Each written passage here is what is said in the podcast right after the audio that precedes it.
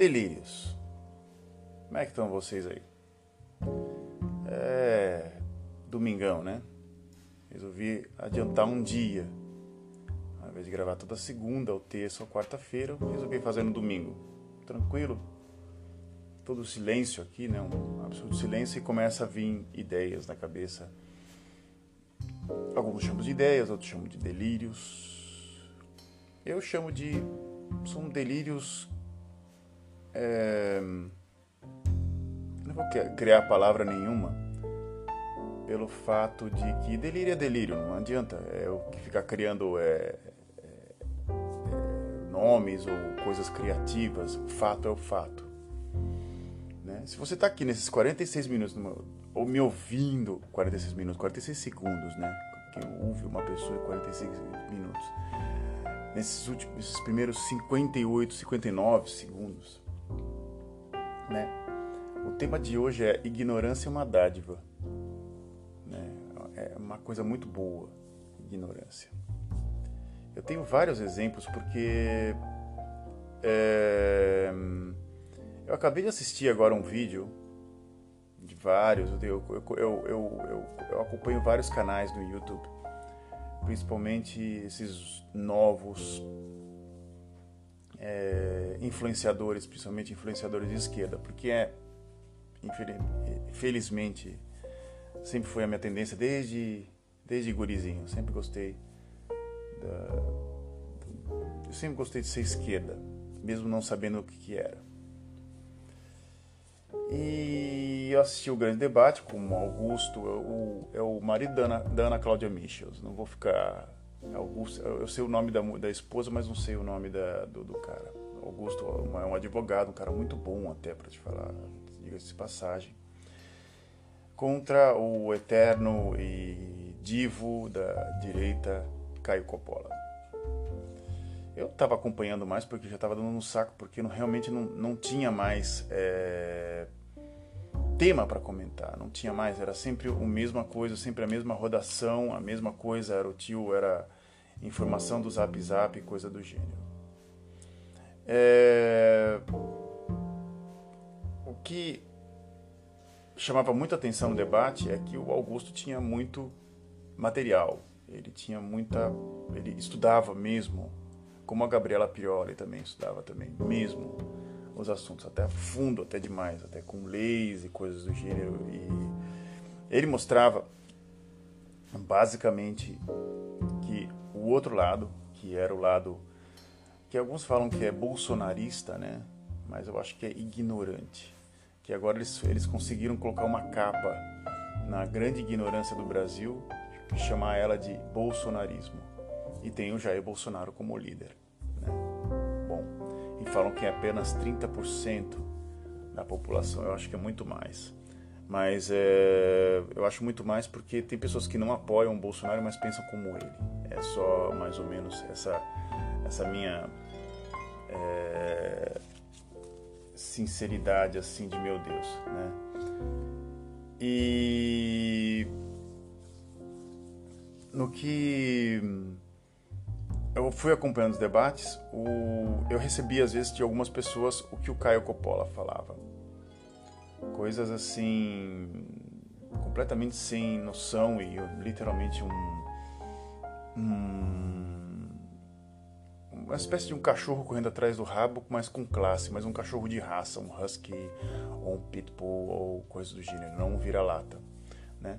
Então eu via o, o, o, o discurso do, do, do, do do, do Caio Coppola muito bem estudado, para te falar a verdade, com as mãozinhas, com as coisas do, de, de, de, de alguns youtubers.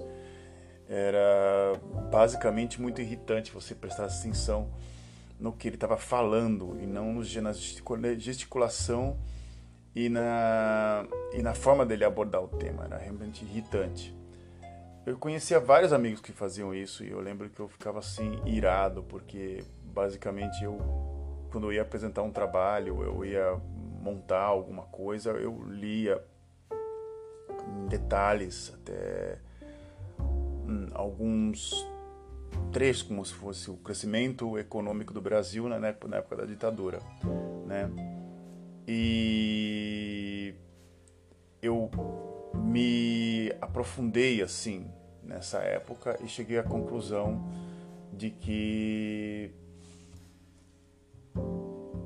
é, de que a ditadura foi economicamente viável, mas socialmente uma desgraça, como já vinha vindo de outras gerações. E eu lembro uma vez numa discussão nesses grupos, assim, coisa do gênero, que as pessoas se limitavam muito a comentar o que comentavam nas ruas e não se aprofundavam muito. E, e quando se aprofundavam, se aprofundavam via o dito Jim Jones da Virgínia, como diz o, o, o Vila, né? com coisas completamente infundadas e histórias completamente é, sem nenhum tipo de nexo ou coisa do gênero. Um delírio, né? Como eu estou tentando fazer aqui. Né? Mas aqui eu comento que é realmente é um delírio. E aí acabou, o Augusto acabou pedindo demissão da cena, porque você não aguenta esse tipo de caras.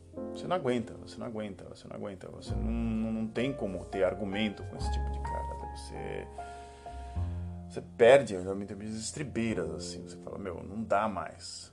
Não dá mais. Isso aqui é, é o que a emissora quer. Né? Você não sabe se o que é o que a emissora quer, você não sabe se é o que o povo quer, você não sabe quem quer aquilo, mas alguém quer aquilo, né? E eu tenho dois pais que são pessoas que absorvem esse tipo de, de informação infundada, né?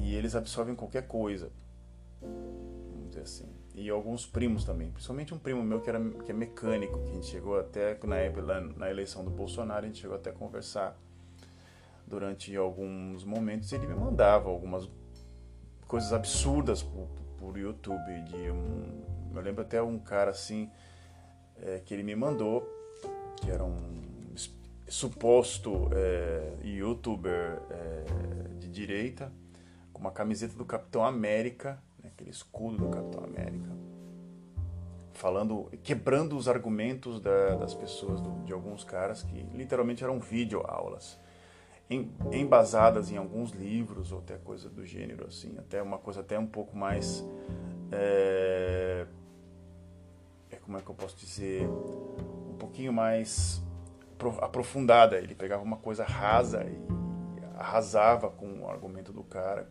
uma, um vídeo que poderia ter dado uma pesquisa aí de alguns dias para montar ele. Um cara pega a câmera e liga e começa a falar um monte de coisa e tem mais ou menos é, muitos, muitos, muitos, muitos é, seguidores. E isso vira uma dádiva, isso dá muito dinheiro para esses caras, que é o, que é o intuito do, do, do podcast de hoje. Um deles era um cara que tava, tava, mostrava fotos da borda da, da, da Terra e ele tinha mais ou menos 150 mil seguidores e chegou a ser compartilhado alguns vídeos dele do, sobre o, o senhor Olavo de Carvalho. Outro era o Bernardo Kuster, uma espécie de conservador católico, aquela barba de hipster nojenta, é, e falava altas, altas atrocidades e, e, e literalmente ele ganhou muitos seguidores. Eu não sei nem quantos, até vou dar uma olhada aqui. Quantos seguidores esse cara tem, ou ele tinha, não sei. E. E o Terça Nobre, esses caras, esses caras que tem, chegam a ter uma audiência de 250 mil, até meio. Até de muita, mas muita, mas muita, muita, muita gente. Vou escrever aqui, Bernardo. Ah, até apareceu, nossa senhora, apareceu já lá. Ele tem mais ou menos 897 mil seguidores. 897 mil seguidores. É muita gente. E há dois dias ele falou que é o fim do canal, por causa do que estourou a. a estourou a Polícia Federal pegando pessoas que distribuíam fake news, então não tem mais como se proteger. A verdade apareceu de uma hora para outra. Né? A verdade surgiu. Né? E não tem mais para esses caras se esconder, não tem, não tem como eles eles eles eles, eles é, esconderem, mas o que eles falavam, né? Porque tá tudo registrado. Até me chamou a atenção aos, alguns dias atrás também, um outro cara que é completamente o avesso deles, que é o Rafinha Bastos, né? Que é um, um comediante que já está milênios já na internet, né? Já já tá já explorando esse campo já há muito tempo com humor. E ele falou assim: "Eu vou pegar um vídeo de você de 2008, eu vou jogar na sua cara". Faz de conta. E o Rafinha Bastos é um cara que fala muita, mas muita, mas muita, mas muita coisa que vem na cabeça, assim. É uma espécie de humorista sem noção. Tem muito comum na América, mas não muito comum no Brasil. Não sei como é que tá virando, como é que, como é que tava, tava essa onda no Brasil, né? E ele fez um vídeo de desabafo, que é agora é normal agora. Eu não consegui assistir dois minutos. É... O cara fala um monte de besteira e depois não se arrepende, resolve criar uma gracinha para para meio que esconder a, tremenda da ignorância dele, mesmo sendo um cara muito estudado também. Eu também sou ignorante em várias partes, em várias coisas do, do, no assunto, mas em si é uma dádiva, porque se você souber todas as coisas do mundo, cara, você tá ferrado. Acho que não, você não vai querer vir morar aqui, você vai querer morar em Marte, mais ou menos. Marte, acho que não, não sei, acho que Marte é muito seco, né? Eu assisti, falando em Marte, né? Eu assisti Total Recall, do Schwarzenegger. Assisti com minha esposa, e pelo incrível que pareça, um filme de Bang Bang, uma história muito confusa, né? Do Arnold Schwarzenegger. E. a história é tão absurda que fica, fica, fica legal. É um filme B é, de. É, é, até, até eu vou até vamos aqui ao final do programa, né, é, destinar aqui às leituras e aos delírios é, literários e cinematográficos. O primeiro, o primeiro filme que eu, que eu, que eu recomendo a vocês assistam Total Recall do Paul Verhoeven, né? Você fala assim, quem é Paul Verhoeven? Paul Verhoeven é o diretor holandês que fez o Robocop. Ele fez vários filmes cults aqui na Holanda, literalmente como o quarto homem, chama-se The Vierde Man. Man. É, esse filme está aberto na, na, na, no YouTube. É, pelo incrível que pareça, caso você consiga achá-lo, eu vou até escrever aqui no YouTube, Paul Verhoeven, deixa eu ver aqui, Paul Verhoeven. Você vai falar assim, é, é uma espécie, é, full movie, apareceu aqui, apareceu, ele é o diretor do Starship Trooper, é, ele, é, ele é do Wiedemann com ah, o Wiedemann tem tem tem é, é, subtítulos ou legendas, eita nós, em inglês, caso você consiga acompanhar, acompanhar. O Spetters, que é um, um, dos primeiros filmes dele sociais, assim, também tem legendas, é um filme de duas horas, está no YouTube aberto. É... Deixa eu ver o que Starship Trooper é o mais famoso, mais de ficção científica. E ele que destacou o Rutger Hauer, que é um, um ator de filme de ação, de, e ele também fez o, o, o soldado, o soldado Van Oranje. Eu não sei como é que como é que como é que como é que foi traduzido em português esse esse esse episódio, mas são, são filmes assim, caso você, você vai assistir, você vai passar um tempo assim, você, não, é, são filmes de entretenimento. E tem a biografia dele, né?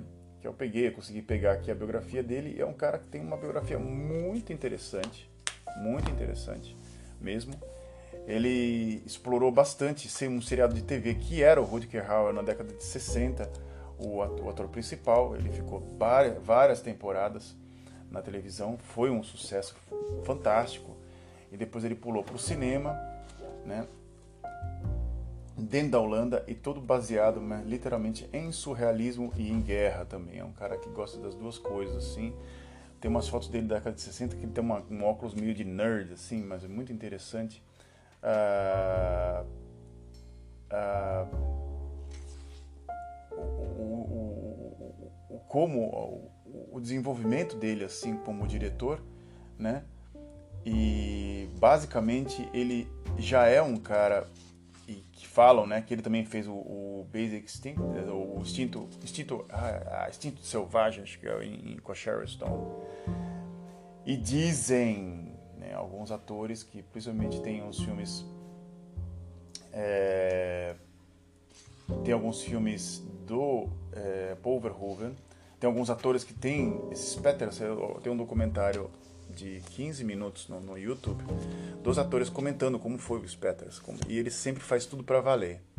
Então, cenas de porrada é porrada mesmo. Então, eles falaram que tem uma cena numa porrada de bar e que as pessoas, literalmente, isso aí não teve porrada cinematográfica. Teve gente que saiu com o olho roxo mesmo, né? Que queria que fosse uma coisa real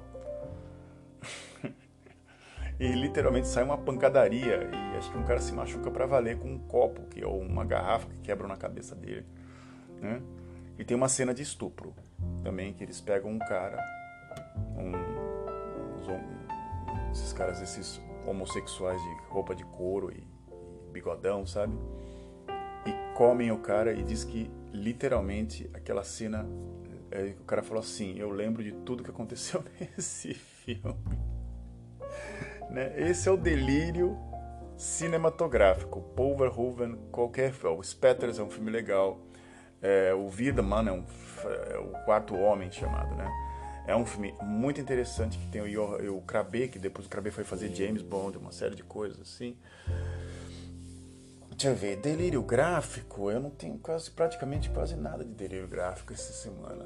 É, literário eu tenho aqui o Paul Verhoeven, né? E gráfico, eu peguei literalmente algumas ilustrações de um artista americano. Deixa eu pegar aqui.